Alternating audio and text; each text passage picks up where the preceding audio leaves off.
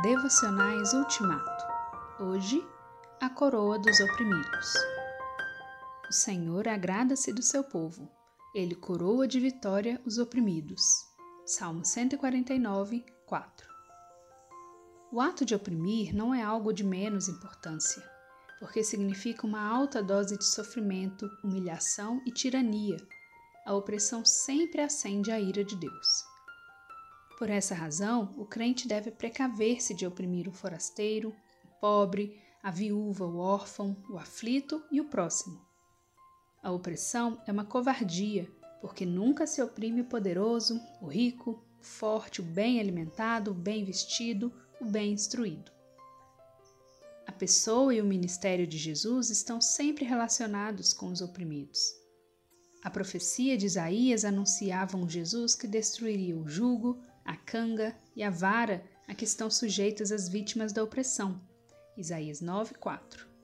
700 anos depois, ao dar início a seu ministério, Jesus leu esse trecho de Isaías na sinagoga de Nazaré da Galiléia e afirmou: Hoje se cumpriu a escritura que vocês acabaram de ouvir. Lucas 4, 21. Foi esse episódio marcante que Pedro trouxe à tona na casa de Cornélio, Deus ungiu a Jesus de Nazaré com o Espírito Santo e poder, e ele andou por toda parte fazendo bem e curando todos os oprimidos pelo diabo, porque Deus estava com ele. Atos 10, 38. Jesus mesmo foi oprimido e afligido pelas nossas enfermidades, pelas nossas transgressões, pelas nossas iniquidades.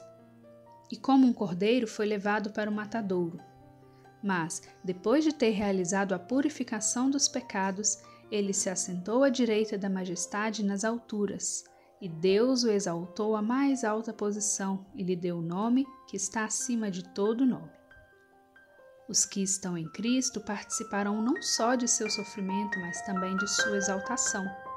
O Senhor coroa de vitória os oprimidos.